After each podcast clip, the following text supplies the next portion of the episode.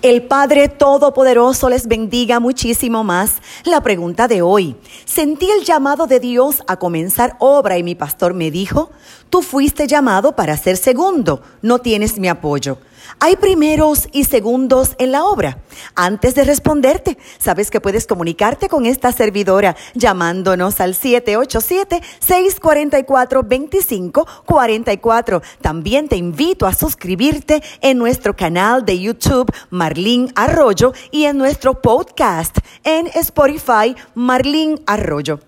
Procederé a una respuesta inmediata porque me urge sanar su corazón y evitar una rebelión o división en esta congregación. Sí. Hay primeros y segundos, también terceros, cuartos y quintos en el reino de Dios. Le voy a mencionar a mis segundos favoritos. José, el hijo de Jacob, el joven del manto de colores, fue segundo en el reino del faraón, fue tan excelentísimo segundo que cita Génesis capítulo 41, versos 37 al 38.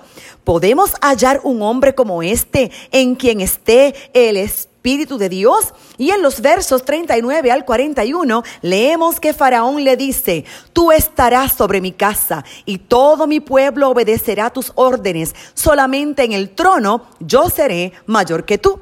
Otro segundo favorito, Daniel. Este fue segundo en el reinado del rey Nabucodonosor. Este hizo a Daniel gobernador sobre toda la provincia de Babilonia y jefe supremo sobre todos los sabios de Babilonia.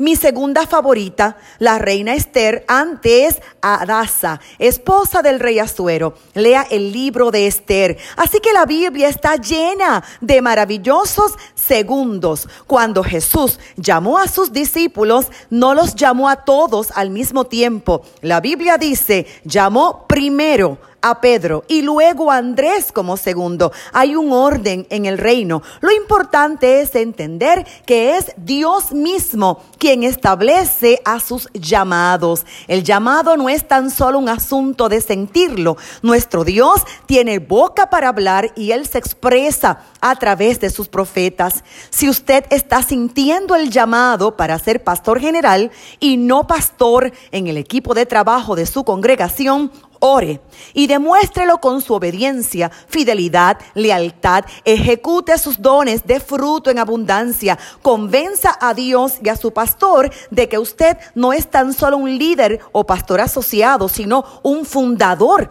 para otra congregación. Aquí el lenguaje utilizado por usted y por su pastor me da mucha revelación. Usted expresa que lo siente, pero su pastor expresa cuál es su llamado. Y es importante entender que el llamado está por encima de lo que sentimos. A mí me parece que su pastor le tiene estima y le está dando la maravillosa oportunidad de ser parte de su equipo de trabajo. ¡Wow! Ser segundo es un honor inmenso.